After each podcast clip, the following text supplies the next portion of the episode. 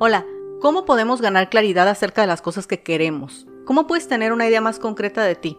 Para seguir con estos temas de la motivación, de querer alcanzar tus sueños, de qué es lo que quieres para ti, hoy vamos a ver 12 preguntas que te tienes que hacer a ti mismo para mantenerte motivado en los tiempos difíciles. Y estas preguntas son nada más para ganar claridad. La claridad te va a dar la motivación. Siempre que tengas conciencia de todo lo que te cuesta no tener algo que quieres, vas a tener esta fuerza o este impulso de quererlo alcanzar. Si estás atravesando por un momento en el cual no sabes o no te sientes motivado por algo, estas preguntas te van a ayudar mucho.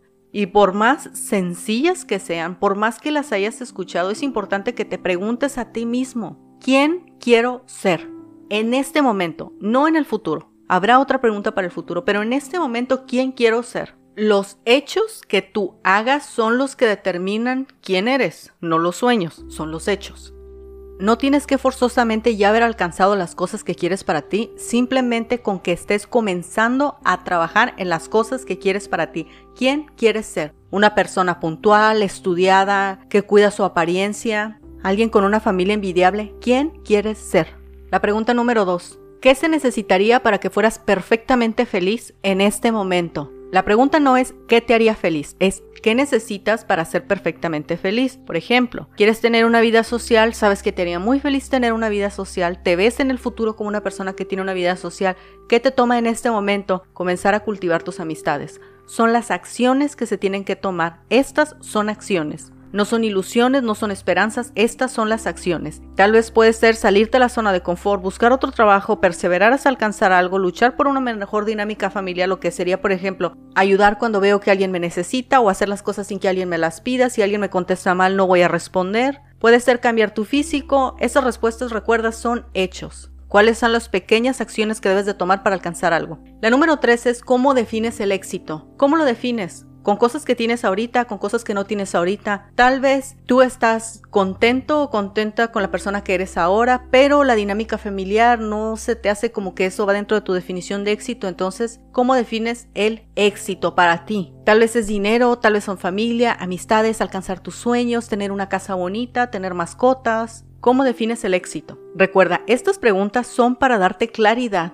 En el número 4 es, ¿qué es lo que más quieres en tu vida? ¿Qué es lo que más anhelas en tu vida? Una sola cosa. Tal vez sea cumplir tu propósito en tu trabajo, tener la familia soñada, encontrar la pareja que siempre soñaste tener. Podría ser ser padre o ser madre, tener una mascota, tener el carro de tus sueños, comprarte tu casa, lo que sea. ¿Qué es lo que más quieres en la vida?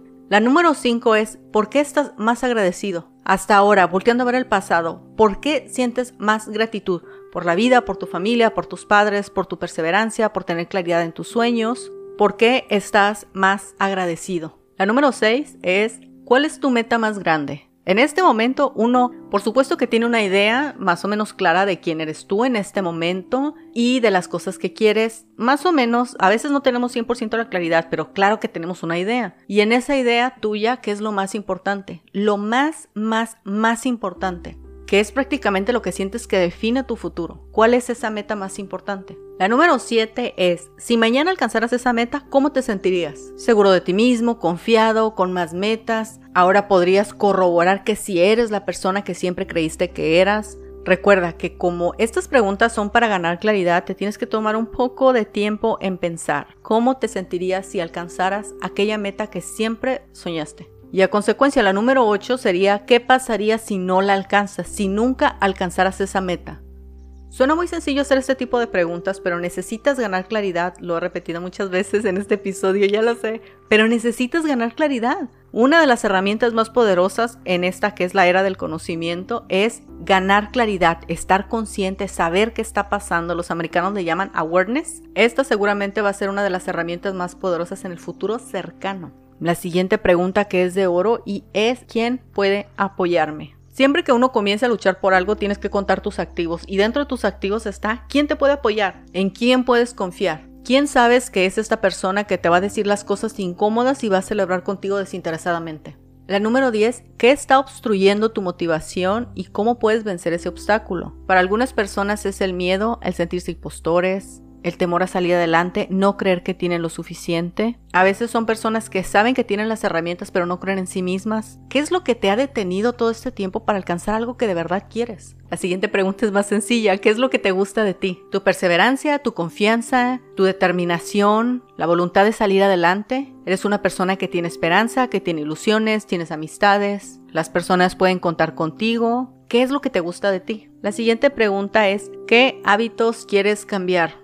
Y la verdad creo que puedo hablar por todos al decir que sabemos las cosas que no nos hacen bien, que nos detienen, a veces hasta nos destruyen cuando son como vicios o adicciones. Y no nada más estoy hablando de la adicción como al cigarro o al alcohol, sino también adicción al teléfono, adicción a las amistades que sabes que no te convienen. ¿Qué tal el hábito de no confiar en ti? El hábito de no respetarte? El hábito de no pelear por las cosas que quieres, el hábito de excusarse, justificarse. ¿Qué hábitos necesitas cambiar? Y la última pregunta es, ¿qué tan comprometido estás para cambiar tu vida? Muchas personas no están comprometidas a cambiar su vida, aun aunque tengan una vida que no les agrada. Hay un dicho en México que se dice, es mejor malo por conocido que bueno por conocer. Y lo que quiere decir es que Estás mejor así como estás que salirte de la zona de confort e ir por algo más. Muchas personas deciden no arriesgarse porque implica mucho, implica esfuerzos, implica incomodidades y prefieren vivir una vida que esté medianamente satisfactoria y a veces ni eso.